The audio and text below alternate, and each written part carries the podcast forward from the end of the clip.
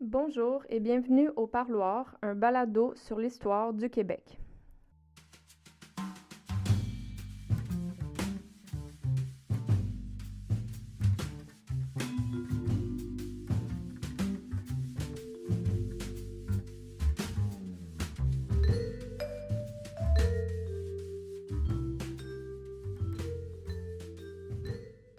Mon premier épisode, je commence en force avec un des historiens les plus actifs en ce moment au Québec, M. Gilles Laporte. En plus d'enseigner l'histoire au Cégep du Vieux-Montréal, M. Laporte a écrit plusieurs ouvrages comme des manuels scolaires, des livres et même des bandes dessinées. Il a entre autres écrit Brève histoire des patriotes et Légende d'un peuple, qui se divise en deux tomes. Monsieur Laporte se passionne particulièrement pour la rébellion des patriotes de 1837-1838 et ça tombe bien parce qu'aujourd'hui, on va justement en parler dans le cadre de notre premier épisode sur la violence politique au Québec. C'est sûr que c'est un sujet parfois épineux, parfois douloureux, mais ça demeure un sujet très riche en apprentissage. Parce qu'après tout, on aura toujours des demandes à adresser, des espoirs à concrétiser, et il faut trouver les meilleurs moyens de passer le message à ceux qui nous dirigent. Bonne écoute. Gilles Laporte, merci d'être avec nous aujourd'hui. Est-ce que vous sentez d'attaque pour parler de violence politique? Oui, bien sûr, dans la mesure où ça concerne le Québec, ma spécialité. Donc, euh, sans plus attendre, on va se lancer dans le vif euh, du sujet. Et bien sûr, comme on parle d'histoire, on va y aller de manière euh, chronologique. Commençons par les fameux patriotes on les connaît surtout de nom, mais on a tendance à oublier leur histoire et surtout la violence qu'ils ont osé affronter à l'époque face à des soldats armés. Pouvez-vous commencer par nous expliquer un peu qui ils étaient, ces patriotes? Effectivement, vous avez raison. Euh, lorsqu'on présente les patriotes, c'est souvent sous l'angle de la violence politique, parce que le fait est relativement rare dans l'histoire du Québec. La réputation du Québec est d'être une société pacifiste, calme, plutôt modéré et qui euh, ne connaît que quelques excès, au point que certains seraient jaloux d'histoires plus héroïques ou violentes, telles celles de l'histoire euh, de la France ou de l'Allemagne ou des États-Unis. Tout au contraire, au Québec, on semble en face d'une société consensuelle qui évite notamment d'en venir aux mains lorsqu'il y a des enjeux politiques qui se posent. Alors, c'est une des raisons qui explique l'intérêt que le public continue à entretenir envers les patriotes de 1837-38 il forme en somme une exception qui confirme la règle à propos du recours à la violence politique dans l'histoire. C'est pour ça, au moment de me pencher sur ce phénomène-là, évidemment, je me suis immédiatement intéressé à eux. Bon, d'abord, euh, le mouvement patriote, là, c'est assez simple. Hein. Pour quiconque connaît l'histoire, euh, l'histoire mondiale, on sait qu'à partir de la Révolution américaine, il y a eu un vaste mouvement de démocratisation, de libéralisation, un mouvement républicain euh, qui s'oppose aux monarchies qui règnent partout dans le monde. Et donc, ça va donner lieu, bien sûr, à la Révolution américaine, la Révolution française, les révolutions en Amérique latine, de Haïti au Brésil, en passant par le Pérou. Euh, donc, en gros, entre 1675 et 1848. Alors, le, Québec, là-dedans, à ce moment-là, n'est qu'une colonie britannique depuis une soixantaine d'années, et euh, il vit une situation politique un peu, disons, paradoxale. C'est-à-dire qu'il est une colonie, mais il a un parlement. Euh, mm-hmm. Il vit dans un régime parlementaire, mais il n'a pas la démocratie. Euh, il a un territoire national qui correspond en gros au Québec actuel, mais il n'a aucune autonomie politique. Cette situation de déséquilibre, de tension, dirais-je, euh, finit par alourdir les rapports entre le peuple canadien et français et la Grande-Bretagne. Alors tout naturellement, c'est le, le, modèle que je propose à propos de ces rébellions. On est d'abord très tôt en face d'une crise sociale causée notamment par la concentration de la richesse entre les mains des marchands britanniques, les Molson, Moffat et McGill. Une crise sociale donc qui, est larvée, qui est profonde, qui est sourde et qui va euh, s'ajouter à une crise qui va devenir politique. Politique, c'est-à-dire le Parlement. Le Parti patriote, c'est d'abord un parti politique qui mène des campagnes afin d'obtenir des droits pour les, pour les élus et pour la population. On pense immédiatement, par exemple, à la figure de Louis-Joseph Papineau, qui est dès 1809 chef de ce parti et qui va l'être jusqu'au lendemain des, rébellions. Mm-hmm. Cette crise politique, cette tension politique va finir par déboucher sur un cul-de-sac. La Grande-Bretagne dit non, non, non, tandis que les députés patriotes continuent à réclamer davantage de pouvoir pour les élus.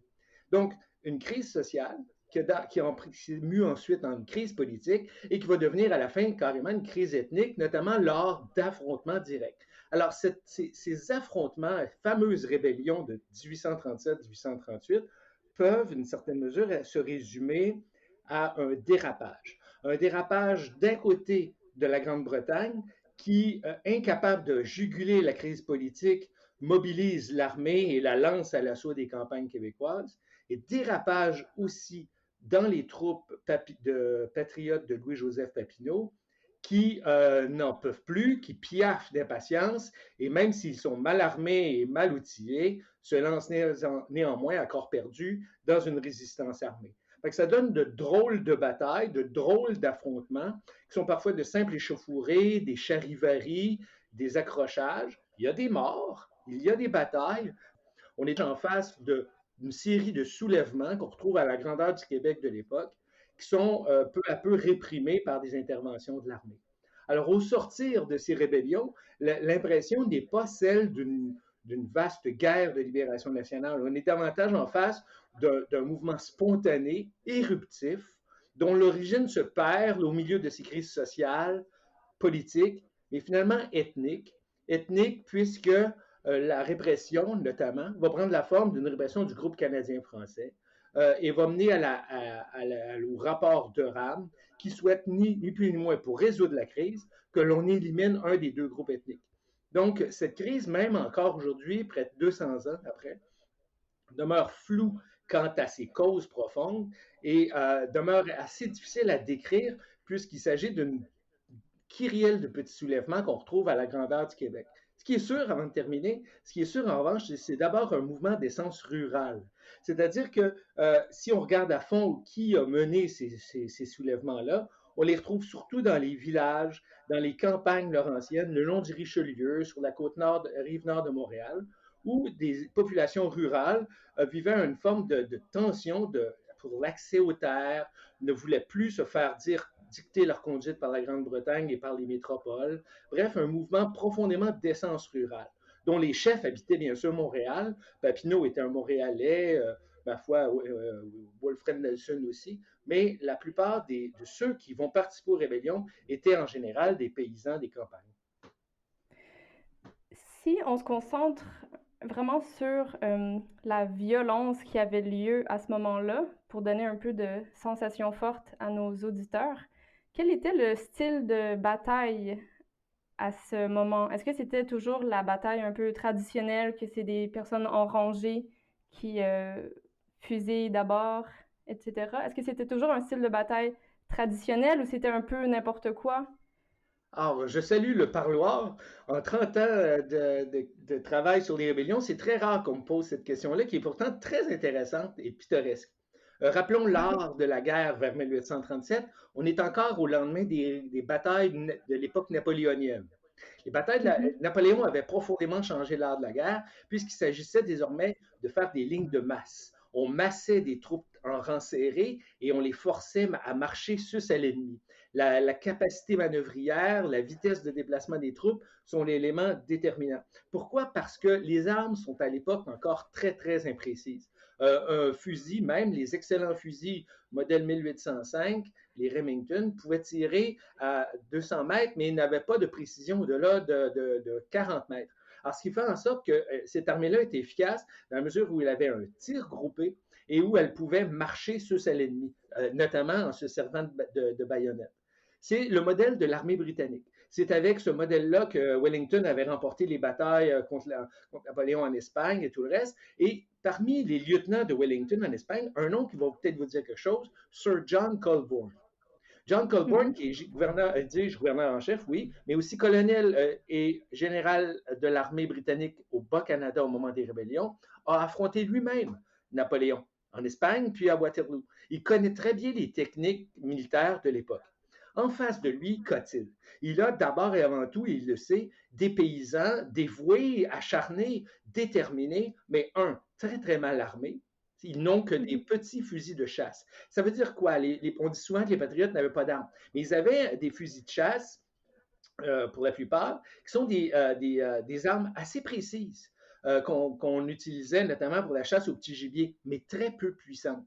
elles, ont, elles ont une portée très faible et surtout une capacité à, à causer du dommage qui est assez faible. Alors, littéralement, c'est comme avoir un, aller à la, à la, guerre avec des fusils à plomb. Mm-hmm. Par ailleurs, ils n'ont aucune, euh, aucune expérience militaire. Euh, on est bien loin à cette époque-là de la belle armée des compagnies franches de la marine de l'époque de la Nouvelle-France. Les, euh, les, patriotes sont pour l'essentiel des gens qui n'ont aucune expérience militaire. Certains ont l'expérience de la manœuvre de la milice, c'était la milice volontaire, etc., mais c'était devenu une institution tout à fait dysfonctionnelle à ce moment-là. Qu'est-ce que ça fait en sorte? Ça fait qu'à aucun moment, les patriotes n'ont eu la capacité manœuvrière de faire face à l'ennemi. Euh, d'ailleurs, on le voit si on étudie les principales batailles, celles de Saint-Denis, Saint-Eustache ou, euh, ou Saint-Charles, vous verrez, euh, vous verrez les détails. À chaque fois, les patriotes s'en tiennent à une stratégie défensive. Ils se barricadent dans une maison fortifiée et tentent tant bien que mal de résister à l'assaut de l'armée anglaise. Ça peut tenir, comme ça a réussi à Saint-Denis, mais le plus clair du temps, ça fait en sorte que l'ennemi a tout le temps pour déployer ses troupes, encercler un, fortin et euh, notamment le, canonner euh, avec de l'artillerie. Alors, en somme, faiblesse euh, donc au niveau de, l'équipement, une logistique, les armes, mais aussi faiblesse euh, manœuvrière qui fait en sorte que l'armée britannique n'aura aucun mal à venir à bout des patriotes. Et c'est ça qui est triste, parce que en regardant avec le recul ces événements-là, on y voit que l'échec des patriotes, mais on, tient et on met ça sur le, sur le dos du fait qu'ils n'étaient sans doute pas très motivés ou qu'ils étaient mal, ils étaient mal dirigés. Dans les faits, c'est qu'il y avait absence notoire de cadres militaires, d'expérience militaire dans leur rang, ce qui a fait en sorte qu'ils ont rapidement échoué. Est-ce que leur manque d'expérience et leur manque d'armes et le fait qu'ils affrontaient vraiment une armée, est-ce qu'on pourrait qualifier ces patriotes-là de courageux ou de, de, on pourrait dire qu'ils étaient un peu fous finalement? On dirait, on dirait téméraires. Euh, Téméraire. Oui, euh, j'ai une explication toute prête pour vous. Euh, c'est effectivement, là, c'est bien connu, ils ont perdu au bout de quelques batailles. Cependant, ça ne nous, autorise pas à remettre en question la, la, qualité de leur réflexion puis la profondeur de leur motivation. Ce qui en est, si je vous ai dit d'entrée de jeu que le le patriote désigne d'abord et avant tout un parti politique. Un parti politique qui est là pour remporter des élections, présenter des candidats et puis proposer des projets de loi. Ça va? Donc, en ce mm-hmm. sens, euh, lorsque ce parti politique mène des campagnes, qui le mène éventuellement à entreprendre une rébellion, peut-on considérer qu'un parti politique est la meilleure manière d'aller en guerre? Prenons l'exemple, si aujourd'hui le Parti québécois, le Parti libéral ou que sais-je, décide de se muer en machine de guerre, euh, évidemment, les cadres, la façon de fonctionner n'y convient pas du tout. Alors, c'est vraiment euh, Papineau, d'ailleurs, qui, qui, ne s'est jamais résolu à l'action armée, ça s'est fait avec son corps défendant, était un des rares qui était conscient de, de l'énorme, comment je pourrais dire, décalage qu'il y avait entre être un parti politique efficace, une machine à gagner des élections, ce que le Parti patriote fut, mais en mm-hmm. revanche, combien ça le rend tout à fait inapte à mener une opération militaire qui, elle, requiert des cadres expérimentés, une discipline de fer, une logistique, des approvisionnements, euh, aussi également un respect de l'autorité. Un des problèmes auxquels les patriotes vont faire face très vite, c'est un manque de discipline, on en convient. Euh, imaginez le Parti québécois qui devient une machine de guerre, là, ça serait pas très efficace. On aurait des débats, puis euh, le micro de droite et le micro de gauche lors des batailles. Une blague à part. Il y aurait on remarque aussi qu'il y avait eu très grande difficulté à garder le secret. La plupart du temps, les opérations prévues par les patriotes étaient éventées. La Grande-Bretagne, par le biais de ses espions, on était très rapidement informés. Preuve que le, mouvement patriote n'a jamais emprunté la structure qui, qui, serait prêtée à une action militaire quelconque. Donc oui, c'était certainement des gens téméraires et très courageux, même si euh, malheureusement euh, ça l'a mal terminé pour eux. Mais euh, mal pour les patriotes, mal pour le Québec aussi. Là. Euh, vous savez, on parle souvent des référendums là, qui ont handicapé la capacité de négociation du Québec, mais c'est la même chose avec l'échec des patriotes en 1937. Ça, euh, mm-hmm. Malgré leur dévouement et leur courage, ils ont foncièrement mis le Québec dans la merde. Et, avec, avec eux, c'est l'ensemble du rapport de force de cette colonie-là. Tant que le mouvement demeurait pacifique, politique, revendicatif, qu'il s'appuyait sur des traditions britanniques, ça allait. Mais dans la mesure où on se met à tirer sur des soldats anglais, dans la mesure où on désobéit puis qu'on est accusé de trahison, à ce moment-là, la Grande-Bretagne a les coups des franges pour imposer une dictature ici, puis c'est ce qu'elle va faire. Dès le lendemain des rébellions, les institutions parlementaires sont suspendues. C'est l'acte d'union en 1840. le français est interdit au Parlement et dans les textes de loi la répression va être très, très solide. Euh, il va y avoir quand même 1400 personnes arrêtées, plus de 3000 exilés aux États-Unis, euh, en Australie, aux Bermudes. C'est euh, des villages qui vont être incendiés. La, répression va être très, très, très dure. Si bien que dans la mémoire collective, le, recours à la violence politique en 1837-38 va avoir pour effet de, de créer un exemple de, une impression de malaise. Vous, allez avoir peu de gens, même en 2021 au Québec, qui sont tout à fait à l'aise avec l'expérience patriote. En général, on les présente comme courageux, voire téméraires, mais en règle générale, on trouve que c'est un gâchis. Et euh, c'est l'impression d'un gâchis là, qui, euh, qui perpétue, dit-on souvent, la réputation de peuple perdant, qui n'arrive pas à gagner ses batailles, etc., etc. Alors, en ce sens-là, le, fardeau de l'échec patriote est très lourd pour la suite de l'histoire du Québec. Mais avant de terminer sur euh, ce sujet, est-ce qu'on peut quand même les célébrer, même si vous parlez de gâchis, est-ce qu'on peut quand même les célébrer, ces patriotes, aujourd'hui? Bien, évidemment, d'ailleurs, moi, c'est un peu le, sens de mon travail comme historien, c'est-à-dire que j'essaie justement d'enlever les impressions qu'on puisse avoir. Par exemple, je vous donnais tantôt l'impression que euh, les, causes profondes, sociales, politiques, en règle générale, aujourd'hui, on le grand public considère que les patriotes, c'est une lutte ethnique en français et en anglais, alors qu'il n'y a rien de tel. Euh, leur lutte était d'abord et avant tout politique, démocratique, libérale, et ils mm-hmm. visaient en somme à, accroître les droits humains, etc. C'est une grande lutte, noble lutte, qui est dans la grande mm-hmm. tradition de la Révolution américaine, de la Révolution française. Pour cela, cependant, il faut se défaire des impressions qu'on puisse avoir que ce n'est que justement qu'un gâchis. Il faut néanmoins, euh, donc, euh, euh, en d'autres mots, ce que je vous dis, c'est qu'il y a deux mémoires à propos de ces événements-là. La première, celle qui est répandue dans le grand public, c'est celle à l'effet que ça nous a véritablement mis en, somme dans une situation handicapée, que ça nous a mis entre pieds et poings liés aux mains de l'Église catholique, qui va faire de nous de gentils petits moutons. Mais, euh, mais plus généralement, euh, c'est le travail des historiens et des historiennes, c'est justement d'aller voir au-delà de ça, d'aller voir au-delà de cette mémoire collective à propos de ces événements et de constater que derrière leurs motifs, il y avait de nobles idéaux, euh, qui sont encore très pertinents aujourd'hui. Les patriotes ont été les premiers à revendiquer l'abolition de la peine de mort, le suffrage universel, euh, euh, l'abolition du régime seigneurial, la fin de l'emprisonnement pour dette, la liberté d'expression. la foi, la, la République, l'abolition de la monarchie et combien d'autres revendications grandioses dont certaines ne sont même pas encore acquises aujourd'hui. C'était de, grands idéalistes en avance sur leur temps, euh, qui, qui, annonçait euh, des, réformes dont on attend encore l'aboutissement aujourd'hui. Euh, est-ce que tout cela doit être est soluble dans leur échec final? J'espère que non.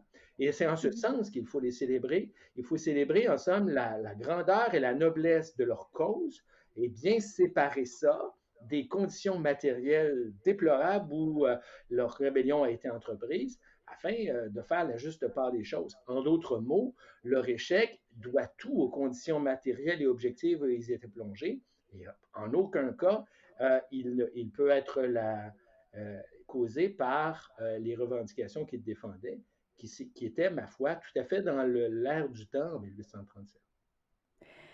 On va maintenant se déplacer à une autre époque, au début des années 1900 moment où les foyers d'agitation avaient lieu non pas euh, dans des champs ou des petits villages en développement, mais bien dans la ville.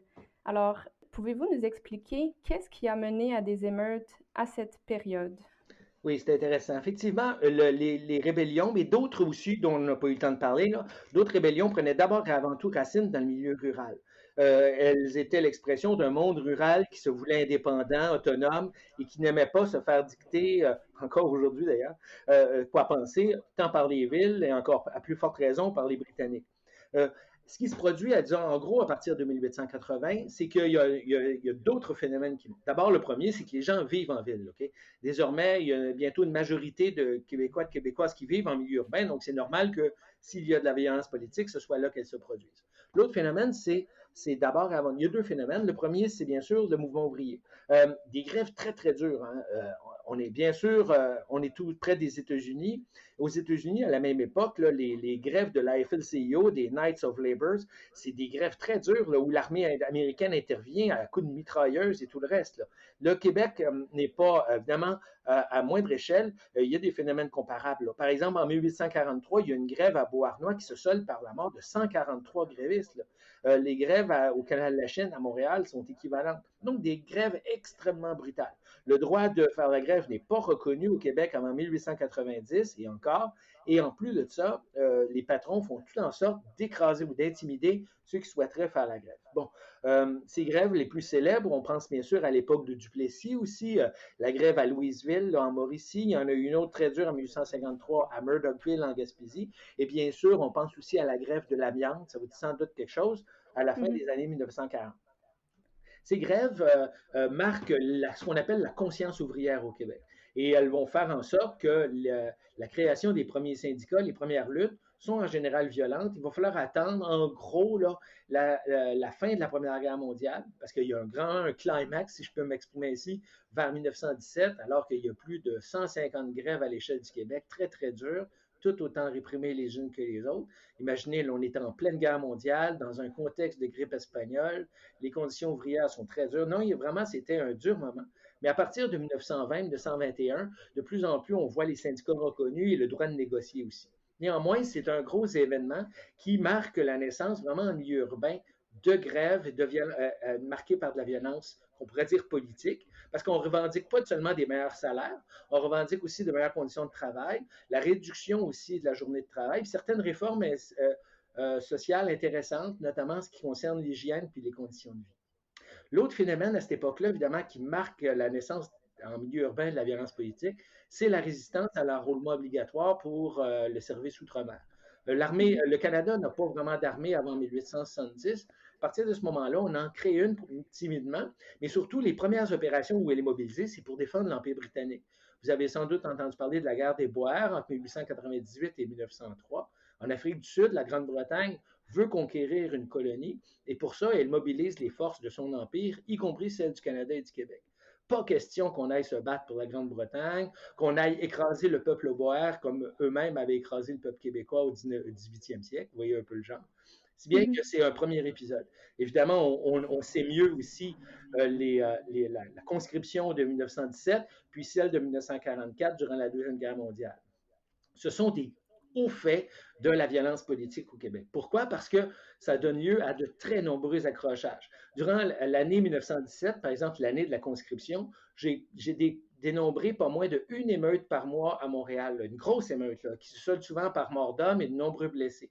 La plupart se déroulent durant des, rallyes de recrutement de l'armée britannique, à la place Jacques-Cartier, sur la place d'Armes ou euh, au Carré Philippe, où l'armée euh, intimide les passants afin qu'ils s'enrôlent de manière euh, dans, l'armée pour aller mourir pour la patrie britannique en Europe. Alors, ça a donné lieu à des accrochages, des affrontements entre vétérans de l'armée britannique canadienne et des, des, jeunes qui ne veulent pas s'enrôler. Mais les plus graves affrontements ont lieu dans la ville de Québec. Eh oui, Québec, la ville tranquille.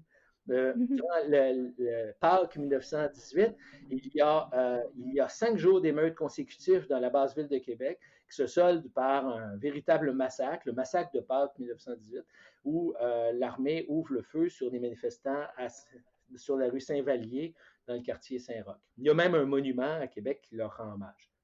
Euh, les, euh, les, grandes mobilisations vont se poursuivre durant la Deuxième Guerre mondiale et c'est certainement les deux éléments, le mouvement ouvrier et euh, résistance à l'enroulement, qui caractérisent, en tout cas jusqu'en 1960, le recours à la violence politique. Si on regarde la manière dont le gouvernement à cette époque a essayé de contrôler les manifestations contre la conscription obligatoire, est-ce qu'on peut parler presque de terrorisme d'État? Intéressant. Euh, écoute, euh, on, d'ailleurs, euh, c'est très intéressant ça. je m'avance un petit peu. Je fais allusion à la crise d'octobre aux années 60. une des choses qui a frappé un felkiste qui me confiait en revenant de Cuba en 1971, il dit La police a donc bien changé. Mm-hmm. Il me dit ça spontanément. Lui, la police qu'il avait connue durant les années 50-60, c'était une police brutale, grossière, qui était inculte, bourrée de préjugés. En fait, la réalité, c'est que euh, ceux qui travaillent sur la régulation sociale le constatent. C'est oui, bel et bien, vous avez raison, puis nous, ayons pas peur des mots, on peut parler d'un terrorisme d'État. En tout cas, un abus du recours à la violence légitime. C'est comme ça que euh, Klaus Witt le dirait, mais il demeure que euh, c'est d'abord et avant tout le fruit d'une très mauvaise préparation des cadres de euh, l'appareil de répression, l'appareil policier. On l'avait vu dès 1837, l'armée est débordée, la police est débordée, si bien que qu'est-ce qu'on fait, qu'est-ce qu'elle fait dans ce temps-là? Ben, elle tape dans le tas. là, il n'y a pas de modulation, il n'y a pas de négociation, il n'y a pas en somme, d'étape intermédiaire entre l'affrontement et le recours à la violence. L'armée frappe. Elle frappe sans discernement, elle, ouvre le feu de manière impulsive, euh, l'acte d'émeute est lu à l'emporte-pièce, et, et, donc il y a des excès qui sont commis. Je veux simplement dire, je ne veux évidemment pas excuser les forces de l'ordre, mais demeure que euh, là où on voit une violence, euh, un, un, courant, moi je pourrais dire, machiavélique, ça traduit en fait plutôt une très mauvaise préparation des cadres policiers et militaires afin de faire face à la violence politique, notamment en milieu urbain. Euh, ces gens-là savent pas comment euh, faire face à des manifestants. Euh, ils sont impulsifs, ils sont mal encadrés par des chefs inexpérimentés, ce qui fait qu'il y a beaucoup, beaucoup de débordements. le nombre d'accidents, d'accrochages, de, de brutalité est, inouï. Et il, est tout autant attribuable au fait que ces gens-là étaient pleins de préjugés envers les manifestants que du fait que les cadres étaient très mal préparés étaient mal préparés et faisant en sorte que la violence, n'importe quel affrontement ou petite manif débouchait beaucoup plus vite qu'aujourd'hui, par exemple, sur de la violence. Je vous donne en guise d'exemple, à Montréal, depuis une dizaine d'années, on s'est habitué à des manifs à 50, 60, 200 000 personnes parfois. Et au terme de ça, prenez par exemple le printemps étudiant de 2012, euh, il y a eu des manifs à 100 000 plusieurs soirs consécutifs sans qu'il n'y ait qu'un seul blessé. En gros, là, au moment de parler du bilan du printemps étudiant de 2012, euh, il y a un, manifestant qui a perdu un œil lors de... Ben, c'est terrible, mais néanmoins, c'est le seul véritable victime du printemps érable de 2012. Mhm. Imaginez, alors que dans les années 40, 50, euh, on a des manifs à 100 personnes, puis il y avait 60 blessés. C'est dire bien, euh, effectivement, on est dans un autre paradigme où le recours à la violence par l'État était beaucoup plus, beaucoup plus spontané, beaucoup plus rapide. On va maintenant se déplacer vers les années 60 au Québec parce que ça a brassé quand même. C'était la Révolution tranquille. Il y avait le FLQ, les grèves des travailleurs et euh, beaucoup de changements au point de vue politique, social et identitaire. Pouvez-vous nous dire qu'est-ce qui a caractérisé les émeutes durant la Révolution tranquille et à quels résultats est-ce que ces émeutes ont mené? Euh, la Révolution tranquille, évidemment, une période palpitante, notamment parce qu'il y a un paradoxal. D'un côté, tu as le mouvement Peace and Love, euh, le psychédélique, euh, la drogue, Jimi Hendrix, et de l'autre côté, tu as, des affrontements très durs. Là, on pense aux États-Unis, au Black Panther, à la bande à Bader en Allemagne, ou partout le terrorisme, mais aussi des mouvements de contestation très, très brutaux. On pense notamment à un mouvement qui, qui qui, tout le long des années 60, qui est constant, c'est la fameuse résistance à la guerre au Vietnam aux États-Unis, qui fait en sorte que le Québec est constamment alimenté par une, un courant de revendication contre les interventions armées, etc., un courant euh, qui s'inspire des idées de gauche et des idées de décolonisation euh, qui viennent à ce moment-là de Cuba aussi. Il ne faut pas oublier que Cuba est un modèle socialiste en Amérique latine, il y a l'Algérie à la même époque dans ce contexte, euh, le Québec, évidemment, est encore une fois euh, représentatif de ce qui se passe à l'échelle mondiale. Ici, euh, le mouvement Front, de libération du Québec, c'est une coalition assez floue d'individus qui, grosso modo, prônent un Québec indépendant et socialiste. Euh, à côté d'eux, ils ont un mouvement politique, disons, plus ou moins responsable, qui s'appelle le Rassemblement pour l'indépendance nationale, le RIN.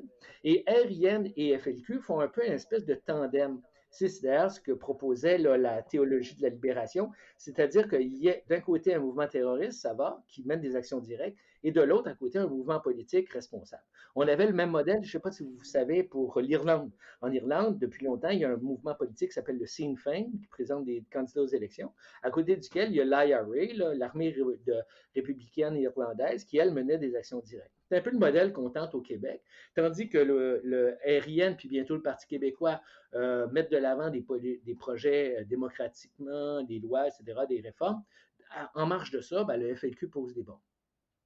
Alors, le FLQ entre en action à partir de 1963 et va, euh, va mener des actions jusqu'en, grosso modo, 1974. Donc, c'est une dizaine d'années de climat, sans parler de climat de terreur. Rappelons évidemment que c'est un mouvement qui est très montréalo-centriste. Ça se déroule pour l'essentiel sur l'île de Montréal. Mais néanmoins, ça, teinte, ça, fait un peu une trame de fond à ces années 1960 ces années 60 très revendicatives euh, se construisent autour de trois grands groupes, dirais-je, euh, qui traversent d'ailleurs également le FLQ. D'un, le mouvement ouvrier, qui est encore très fort, qui s'est renforcé au lendemain de la Révolution tranquille, notamment du fait de la syndicalisation des employés de l'État. Alors, il y a des grandes centrales qui, montent à ce moment-là, c'est la FLQ puis la CSN, qui sont très, très militants, très proches des idées socialistes et qui mènent ce qu'on appelle un second front pour la libération des travailleurs. Ces gens-là euh, euh, mènent de grandes grèves durant tout le long des années 60, là, qui sont importantes dans l'histoire du Québec. Euh, grève des réalisateurs Radio-Canada, grève des employés de la Poste, La Palme, puis de nombreuses grèves auxquelles le FLQ s'intéresse. Deuxième mouvement, c'est le mouvement étudiant. le mouvement étudiant est né en gros à, partir de 1964-65, et là, on voit avec la naissance des cégeps, des universités du Québec, ah ben, à ce moment-là, leur nombre d'adhérents euh, explose. Juste vous donner une petite anecdote. Euh, en 1968, quand on fonde les cégeps, euh, au début, il y a 14 cégeps fondés au Québec, et sur ces 14-là, il y en a 10 en grève. Vous mhm. avez une idée de l'ouverture des cégeps au Québec. Ça part bien. oui, moi, étudiant revendique bien sûr la gratuité déjà, puis un régime des prêts et bourses, mais il revendique aussi davantage l'accès à l'édification supérieure. Et en ce sens-là, ils vont être aussi proches des travailleurs et surtout des nationalistes qui souhaitent notamment qu'on euh, qu'on crée un mouvement McGill français, que l'Université McGill devienne francophone, ou que, par exemple, les immigrants envoient leurs enfants à l'école française. Et ça a été euh, aussi l'occasion, donc, de grandes manifestations et, dans certains cas, d'émeutes. Dernier mouvement, c'est le mouvement nationaliste québécois. Néo-nationaliste, dirais-je, c'est-à-dire qui est davantage axé sur un mouvement, euh, la revendication que le Québec devienne un État souverain. C'est la naissance du mouvement séparatiste comme tel. On est loin du nationalisme de Maurice Duplessis, qui revendique donc un État souverain de Québec. Donc, force nationaliste, mouvement ouvrier, mouvement étudiant forment une espèce de triade extrêmement efficace euh, qui fait en sorte qu'ils peuvent revendiquer d'un côté l'indépendance du Québec puis la création d'un État socialiste, voire communiste. C'est très, très, évidemment, ça peut vous paraître audacieux puis outrecuidant, mais c'était néanmoins très efficace. Euh, puisqu'on allait créer un nouveau pays, le Québec, pourquoi pas en profiter pour en faire un État socialiste, un modèle de développement anticapitaliste au nord de l'Amérique? Ça mobilise beaucoup, notamment, bien sûr, on l'aura compris, les jeunes, mais c'est aussi très efficace. Si on, si on met de côté toutes les nuances qu'il faudrait faire, c'est le début d'une grande alliance qui allait pratiquement durer jusqu'aux années 1990. Cette grande alliance entre les forces de gauche, dirais-je, disons les forces syndicalistes et le mouvement nationaliste. Euh, ça va devenir si fort, cette alliance-là, qu'on pourra considérer que qu'elle elle va de soi. Euh, il était commun à ce moment-là de voir, par exemple, un chef d'une centrale syndicale, comme par exemple Louis Laberge, s'asseoir à côté d'un leader nationaliste comme René Lévesque. Alors, cette force-là, elle, mène des manifs, elle conduit des émeutes durant les années 60. Alors, on arrive, bien sûr, elle débouche sur la crise d'octobre, et là, évidemment, c'est le drame. Euh, le problème avec la crise d'octobre, c'est exactement le même problème qu'avec les patriotes. C'est qu'on avait un grand mouvement assez responsable qui prônait des réformes intéressantes, mais qui débouche sur une espèce de pétard mouillé euh, qui est rapidement réprimé et surtout qui a pour effet de discréditer l'ensemble du mouvement. De quoi parlions-nous il y a quelques minutes à propos des patriotes? C'est que de grandes et nobles idées ont été euh, occultées par le fait que la rébellion n'a pas abouti. Ben, c'est exactement la même chose avec la crise d'octobre. C'est un grand mouvement de libération des années 60 qui fait patate en octobre 1970 ça, devient à ce point constant que certains esprits ont imaginé qu'en fait, peut-être c'était le, résultat d'un complot. tant en 1837 qu'en 1970, la question se pose, à qui profite le crime?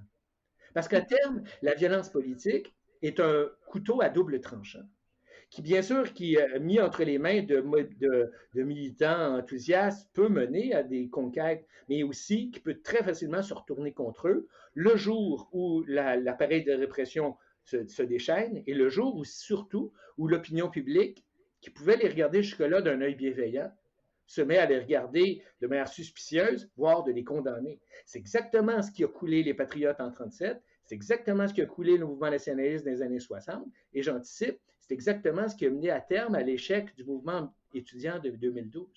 C'est que l'opinion publique, euh, déçue du recours à la violence politique, change son fusil d'épaule et se met à appuyer à ce moment-là l'appareil de répression. Vous avez parlé euh, des grèves ouvrières. J'aimerais qu'on explique plus en détail euh, en quoi, à cette époque, les Canadiens français étaient défavorisés sur le marché du travail.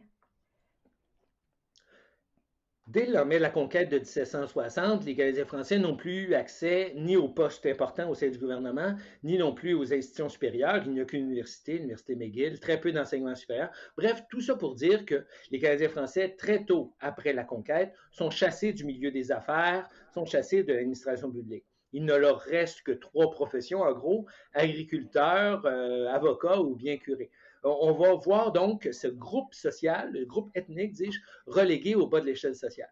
Euh, c'est vrai jusqu'à des années 70, où de tous les groupes ethniques du Québec, les euh, Italiens, Allemands, euh, Scandinaves, Grecs ou anglophones, les Canadiens français de souche sont les moins bien rémunérés de tout le Québec. le seul groupe qui est moins bien payé qu'eux, ce sont les Autochtones. Alors, c'est dit. Mm-hmm. Donc, ce déclassement social touche tout un groupe ethnique. Euh, ils sont objets partout de discrimination, de, racisme, et j'en passe.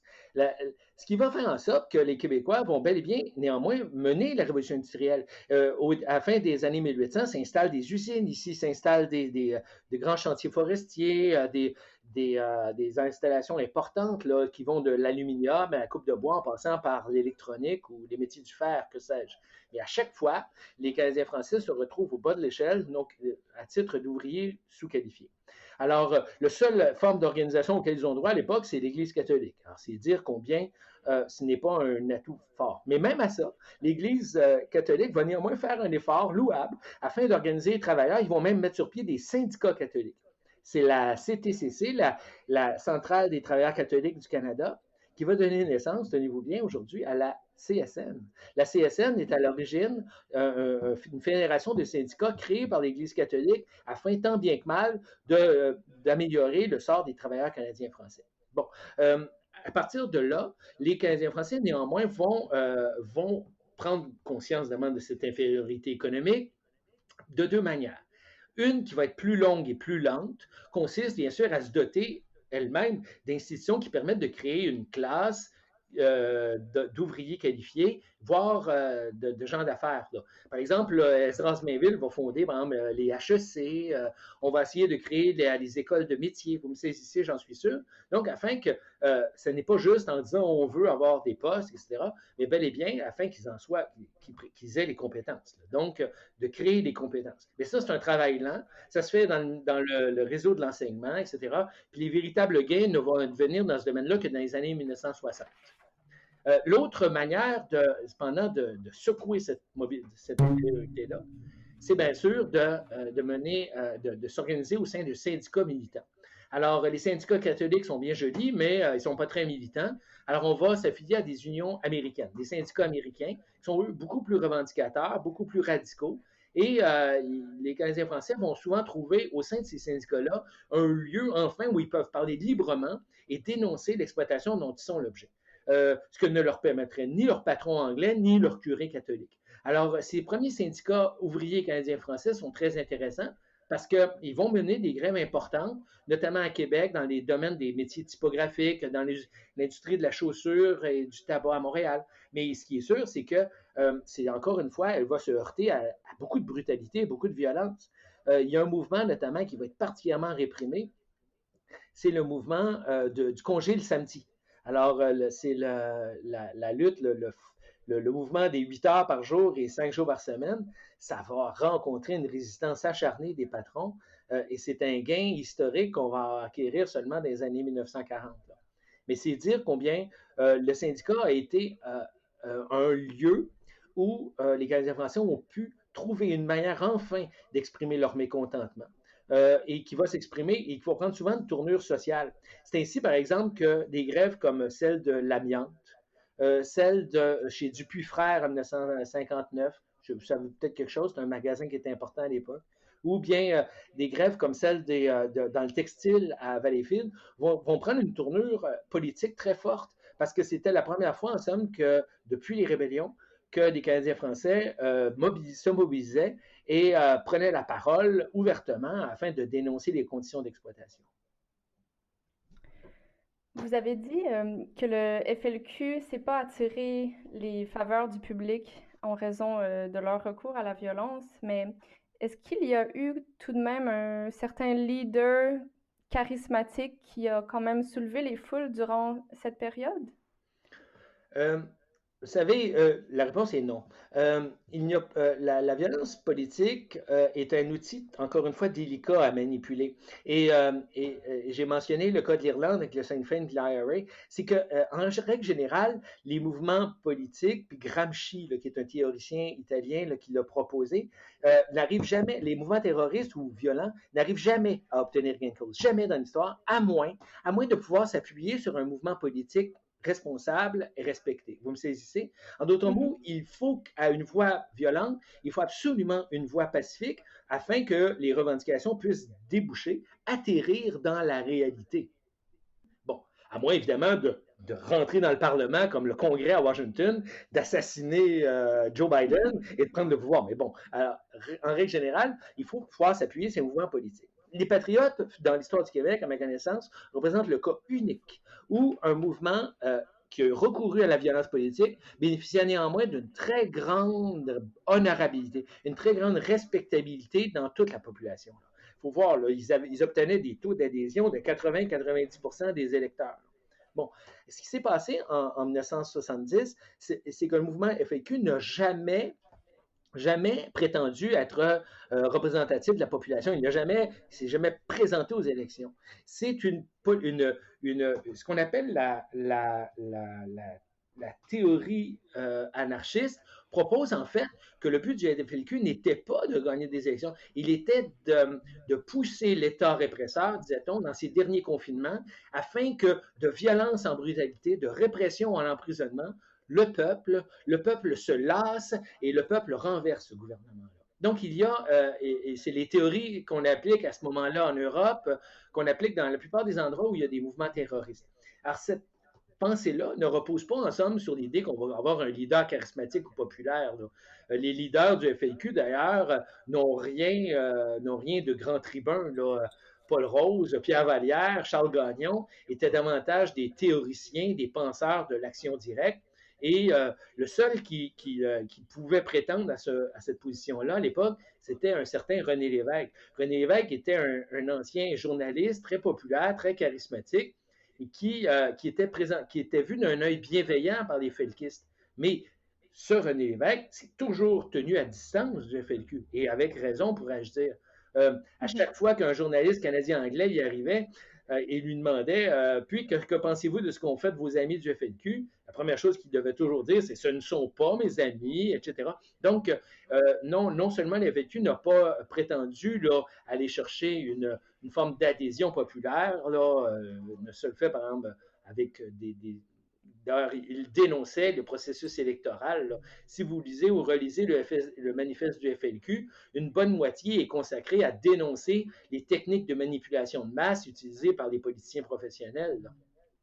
Il appelait les, les, euh, les, grenailles euh, que nos politiciens jettent dans le poulailler électoral à tous les quatre ans pour dénoncer, ou même Gérald Godin qui parlait des, coquerelles de parlement qui, euh, donc, il, méprisait le processus politique et euh, le parlementarisme représentatif. Alors donc, euh, non, ils n'ont pas joué la carte de l'émotion, la, carte démagogique.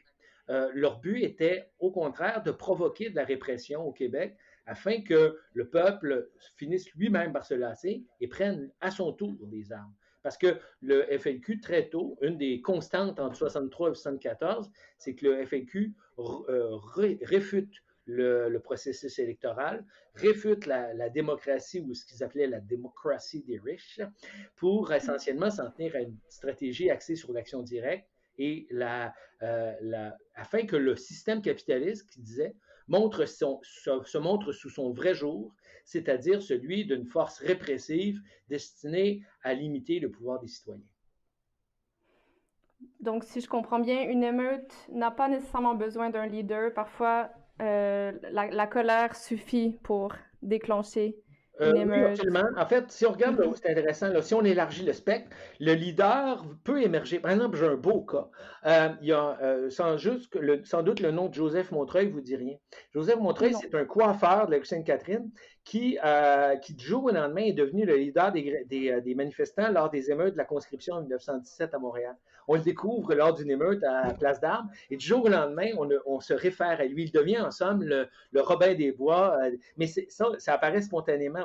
Euh, on a eu avec la grève étudiante de 2012, par exemple, les, des, personnalités émergées, des Gabriel Nadeau-Dubois ou bien Martine Desjardins, se sont, tout à coup surgis. Mais euh, le, recours à des chefs charismatiques, peut être utile, il peut mobiliser, mais pas la population. Il va mobiliser au contraire les manifestants eux-mêmes. C'est-à-dire que mm-hmm. c'est davantage euh, dans un but de cohésion interne. Ça devient. Euh, le FLQ a eu ça autour d'une personnalité comme, euh, comme Pierre Vallière, l'auteur des N blancs d'Amérique, a été un, chef inspirant au sein, mais pour la clientèle. les Québécois ne connaissaient pas Pierre Vallière. Euh, il ne savait pas qu'il avait été arrêté à New York euh, devant le siège des Nations Unies, gardé en prison, etc. Mais euh, en revanche, pour les, militants du FLQ, c'était une personne très inspirante. en ce sens-là, oui, quand on, de toute façon, quiconque a déjà participé à une manif sait que, le, à, à, plus forte raison lors d'une émeute, l'esprit de corps devient très fort. La cohésion interne devient très forte. Euh, il y a nous, les manifestants, et il y a eux, les flics en face. Et ça, devient très rapidement émotif. Alors, par conséquent, euh, là-dedans, il y en a parfois qui émergent comme des personnalités euh, qui sont des leaders naturels, pourrais-je dire, mais ce ne sont pas des gens qui se présentent aux élections en général. Ce sont plutôt des, gens qui qu'on présente comme des, militants particulièrement intenses, généralement les plus radicaux d'ailleurs, qui, euh, qui mobilisent leur base. Euh, dans l'histoire de des gens comme euh, Fidel Castro, Lénine, Mao Tse-tung, étaient d'abord et avant tout des meneurs d'hommes qui, à l'échelle de leur mouvement, mobilisaient les énergies et poussaient les individus plus loin que là où ils croyaient aller au départ. On va maintenant se déplacer à des temps plus contemporains plus précisément en 2012, année qui va rester marquée dans nos mémoires par le son des casseroles à 7 heures le soir et les rues qui étaient souvent barrées pour laisser place euh, aux manifestations étudiantes. Pouvez-vous nous dire en quoi consiste exactement le printemps érable et en quoi il représente une étape importante dans l'histoire de la violence politique au Québec? Non, je ne pourrais pas vous le décrire manière précise, d'abord parce que c'est des événements récents. Euh, mm-hmm. Et, parce qu'on n'a pas fait euh, le tour encore. En revanche, on peut déjà s'avancer à propos de ce qui le distingue. Euh, et il y a des éléments qu'on voyait déjà poindre dès le début du 21e siècle. Un d'eux, c'est le recours de plus en plus politique qu'on fait des médias. les médias, l'attention que les médias portent à un objet devient l'élément qui permet notamment d'accroître la, la, la, visibilité des mouvements. Ça, et, cette visibilité-là, elle a euh, un, avantage politique. Elle offre à des mouvements la possibilité de faire parler d'eux euh, beaucoup plus efficacement que de présenter des candidats aux élections. Donc, euh, l'action spectaculaire, le visuel, la créativité, les stratégies de communication deviennent des moyens très, très efficaces désormais pour un petit mouvement, parfois, de faire parler de lui. Vous me suivez, j'en suis sûr. C'est des choses qui n'existaient mhm. pas au 20e siècle, où l'information était très largement euh, monopolisée par la classe dominante et que euh, le peuple, en général, n'avait pas accès aux médias. J'ajouterais, bien sûr, évidemment, en filigrane, l'explosion des médias sociaux. Les médias sociaux euh, jouent un rôle prépondérant dans ce mouvement-là, euh, bon, les nouveaux mouvements euh, de revendication au 21e siècle, et joue un rôle aussi dans la violence politique. Ce, mouvement, ce, rôle-là, il est double. D'abord parce qu'il démultiplie les capacités de communication, même pour des groupes qui n'ont pas de moyens. Ils n'ont pas de service de presse, ils n'ont pas de budget pour envoyer des communiqués, mais en revanche, ils ont Twitter, ils ont Facebook. Euh, le mouvement étudiant, c'est d'abord, de 2012, c'est d'abord un mouvement Facebook. Facebook euh, apparaît, surgit dans le milieu étudiant à partir de 2005, la manif des émeutes de 2005, et il va jouer un rôle remarquable durant toute l'année 2012, vous le savez. Donc, euh, euh, d'un côté, ça permet de rejoindre beaucoup de gens et d'assurer la visibilité, voire le faire rayonner malgré la faiblesse des moyens pour quiconque sait s'en servir. Et de l'autre, ça permet une, forme tout à fait inédite de mobilisation.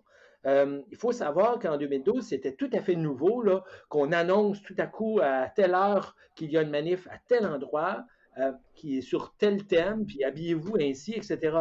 Alors, euh, tout le monde était pris de court. Vous imaginez évidemment que les policiers n'avaient pas compris encore où c'était Facebook, ils n'avaient pas compris tout ça. Alors, les étudiants arrivaient à mobiliser parfois des milliers de personnes à quelques heures seulement d'avis pour intervenir à tel lieu, à tel lieu ou à tel lieu.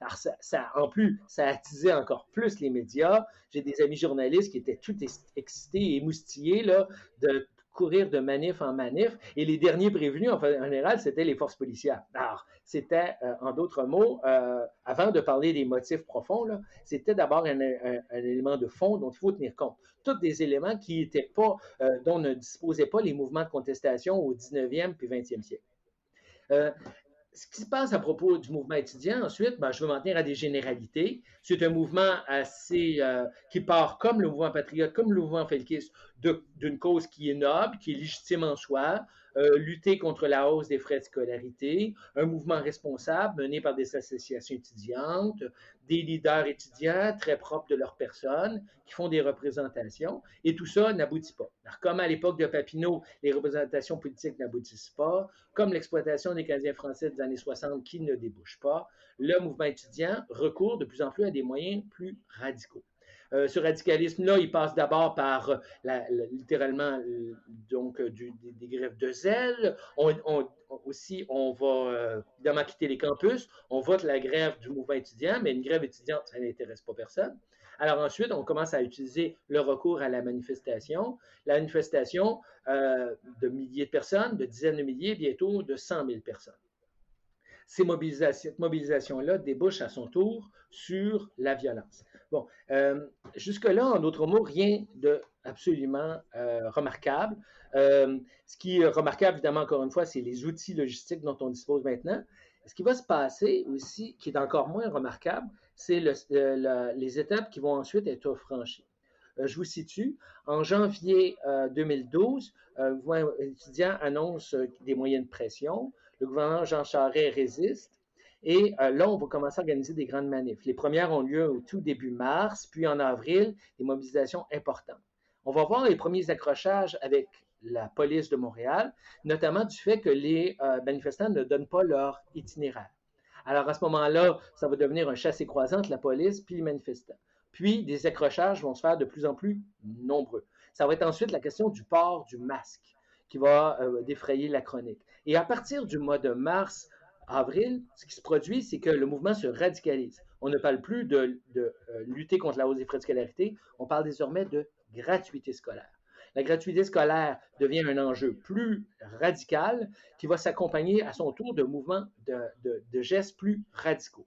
Et à ce moment-là, là, on perd de vue l'objectif réel. Et exactement qu'est-ce qui s'était produit en 1837 ou en 1970 se produit à nouveau c'est que là, l'attention du public n'est plus focalisée sur les revendications des étudiants, elle est désormais focalisée sur le déroulement des manifs comme tels.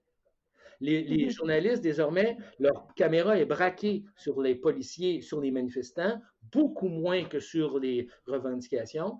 Et là, à partir de ce moment-là, ça s'emballe, comme ça s'est emballé à d'autres moments dans l'histoire du Québec. C'est-à-dire, l'attention est désormais portée sur l'affrontement direct, visuel, pourrions-nous dire, ben, dès lors, l'attention des protagonistes elles-mêmes se déplace sur ce terrain. Alors, ça devient euh, encouragez-vous la violence, dénoncez-vous la violence, et ça, et ça devient un débat sur la violence comme tel. Dès, lors, l'escalade se poursuit et à ce moment-là, le dénouement. Le dénouement est exactement le même qu'en 70 et qu'en 1837. C'est qu'à ce moment-là, il y a de la répression, il y a des gestes euh, regrettables et à partir de là, le mouvement étudiant euh, finit par se retrouver fin seul. Euh, je conclurai en disant que l'autre leçon du mouvement de 2012, c'est qu'il aura échoué comme en 1970 et partiellement en 1937 à aller chercher, à élargir ses cadres vers d'autres composantes de la société. Euh, le mouvement étudiant a tenté des, euh, approches auprès du mouvement ouvrier, auprès des fonctionnaires, euh, auprès des mouvements de jeunesse en général, mais aura échoué à faire sortir de sa lutte de son strict cadre estudiantin. C'est là qu'il est le véritable échec de 2012. Euh, pas ultimement parce que le Parti québécois est élu avec un gouvernement partiel, donc un euh, gouvernement minoritaire en septembre suivant, puis que euh, tout compte fait, ils vont quand même modérer la hausse des frais de scolarité. Non, le véritable échec, c'est qu'il y a eu du mouvement étudiant et dans son incapacité à élargir ses cadres. Vous avez fait allusion en intro là, au mouvement des casseroles. Fort intéressant, j'ai moi-même participé en me demandant cependant à quoi voulait-on en venir au juste? Sinon, bien sûr, à tenter de manière un peu dérisoire d'élargir au-delà euh, de la lutte étudiante vers un mouvement de contestation plus vaste qui semblait embrasser à ce moment-là euh, la dénonciation du gouvernement corrompu de Jean Charest. Mais, euh, mais sans que ça, ça se fixe autour d'un mouvement qui aurait pu représenter ce qu'on appelle une ligne de masse. Alors, les étudiants n'ont pas réussi à faire sortir la lutte de leur strict cadre, et tout compte fait, l'opinion publique s'est lassée, et comme ça se produit souvent dans les mouvements de contestation, l'été, le soleil de juillet auront fait fondre ce mouvement-là comme neige au soleil. C'est poétique. Euh, quand on regarde euh, le peuple québécois dans le contexte euh, du Canada, est-ce que nous sommes plus indociles que le reste? On peut avoir l'impression que euh, nous sommes plus remuants, là. On, met de l'avant le caractère, les traditions françaises, etc. Parce que la France, notre mère patrie, pourrais-je dire, euh, c'est la spécialiste toute catégorie de la violence politique. On ne peut pas imaginer la France euh, des cinq républiques de mai 68 sans qu'un mouvement se double d'un mouvement d'action directe. Il n'y a, pas une semaine où les Champs-Élysées ne sont pas pris d'assaut, euh, un jour par les Black Blocs, l'autre par les Gilets jaunes, l'autre par les, les, banlieusards. En tout cas, en attendant, euh, la, réponse, euh, à cette question vient, vient pas nécessairement des traits culturels de chacune des composantes, mais vient dans quelle mesure des mouvements ont senti que l'action politique n'arrivait pas à déboucher. le Canada anglais a une tradition parlementaire très ancrée qui fait en sorte qu'à part quelques épisodes, il y a quand même eu des mouvements là, de, violence politique importants au Canada anglais. Je pense en particulier à la grève de Winnipeg de 1919. Là. La ville, on a carrément créé un soviet à Winnipeg. Euh, il y a eu euh, des grèves importantes aussi dans la région d'Oshawa dans les années 50 dans le domaine automobile, mais, mais rien qui ressemble à un vrai mouvement organisé de contestation. Pourquoi? Parce que le mouvement euh, au Canada anglais, en général, les groupes sociaux qui, contrôlent le jeu politique arrivent en général à régler leurs enjeux au niveau politique. Un des beaux, un des beaux cas pour ça, c'est le mouvement NPD. Vous connaissez le, nouveau Parti démocratique. Ce mouvement-là, qui est à l'origine des années 30, un mouvement socialiste, c'est tout compte fait très bien fondu dans l'appareil politique canadien. Et, euh, et c'est par des moyens, en guillemets, démocratiques et parlementaires qu'au Canada anglais, tous les enjeux ont été euh, euh, réglés. on pense à la condition féminine, par exemple. Qui a fait de grands progrès au Canada anglais, notamment, mais par des outils politiques. Euh, le droit à l'avortement était acquis de manière pacifique, le, droit de manifester, l'organisation des organisations ouvrières. En somme, au Canada anglais, société consensuelle et parlementaire, euh, la, violence politique, en généralement, on ne s'est jamais rendu vraiment à la, violence politique de manière organisée. Au Québec, il se produit deux phénomènes. Le premier, c'est la profondeur de la discrimination puis de la, envers un groupe majoritaire de la population.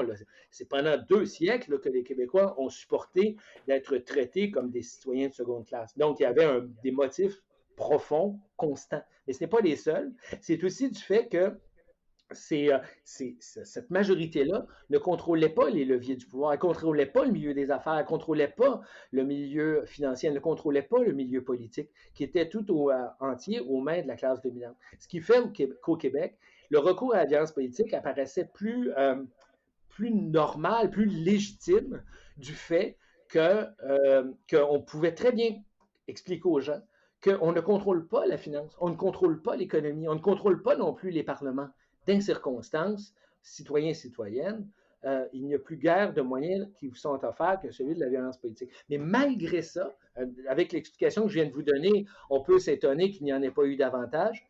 C'est un fait. C'est parce que je constate néanmoins, en dernière instance, que le Québec demeure une société pacifique, réfractaire au mouvement euh, à la violence politique. À preuve en est, si vous baladez dans la rue en parlant des patriotes, du FAQ ou du mouvement étudiant, en général, on va hausser les épaules avec un, petit, rictus de dédain. Euh, qu'est-ce qui explique euh, cette froideur envers les, mouvements d'action directe? Elle vient, selon moi, de la tradition consensuelle québécoise. La société québécoise est une société euh, tribal, c'est-à-dire qui fonctionne par clans très proches, où les, euh, liens entre les personnes sont très solides et aussi où la cohésion demeure importante. Pendant des siècles, euh, nos élites et l'Église catholique ont renforcé l'impression chez les Québécois qu'ils doivent demeurer unis, solidaires. Et lorsqu'on a des sources de mécontentement, il faut les taire. Alors, euh, si vous êtes en Europe ou aux États-Unis, vous allez voir que les discussions à table sont beaucoup plus animées qu'au Québec, où en général, il y a des tas de sujets tabous dont on ne parle pas. Pas parce qu'on est prude ou puritain, simplement parce qu'on tient à maintenir et à garder la paix.